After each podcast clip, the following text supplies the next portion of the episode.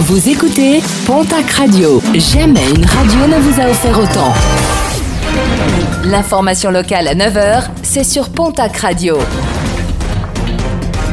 Bonjour Jean-Marc Courage Sénac. Bonjour à toutes et à tous. Enquête ouverte à Aubiette dans le Gers pour déterminer les circonstances exactes de l'incendie qui a ravagé dans la nuit de mardi à mercredi pas moins de 1000 bottes de paille. Un incendie qui aura nécessité l'intervention de six centres de secours et d'une vingtaine de sapeurs-pompiers.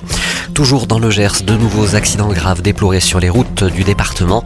À Condon, un automobiliste qui souhaitait se garer a fauché une jeune femme sur le trottoir.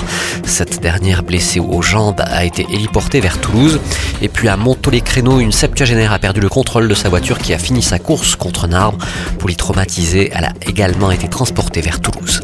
L'aventure est racontée ce matin par nos confrères de la Nouvelle République des Pyrénées. Un accident a failli tourner au drame dans le Magnoac où un véhicule s'est embrasé. Malgré d'importantes brûlures, un jeune a réussi à s'extraire seul de la voiture.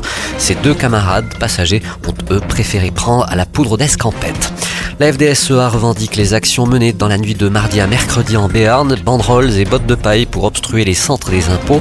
Les agriculteurs protestent contre le Mercosur, un accord de libre-échange entre l'Europe et l'Amérique du Sud qui les fragilisera encore plus, si ce n'est les faire disparaître.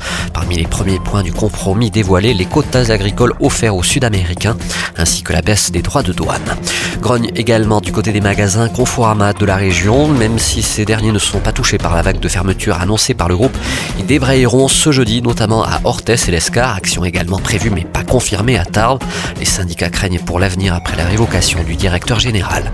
La naissance officielle hier soir du syndicat intercommunal des domaines skiables de Cotteret-Luzardiden, la première étape administrative de la future liaison Cotteret-Luzardiden. Par ailleurs, un nouveau complément d'études sera réalisé cet été afin de finaliser le dépôt de dossier UTN, unité touristique nouvelle. Et puis une course conviviale et festive avec le Trail des Fleurs, ce sera ce samedi à Barège. 350 coureurs s'aligneront sur deux parcours avec à la clé de magnifiques panoramas sur la vallée.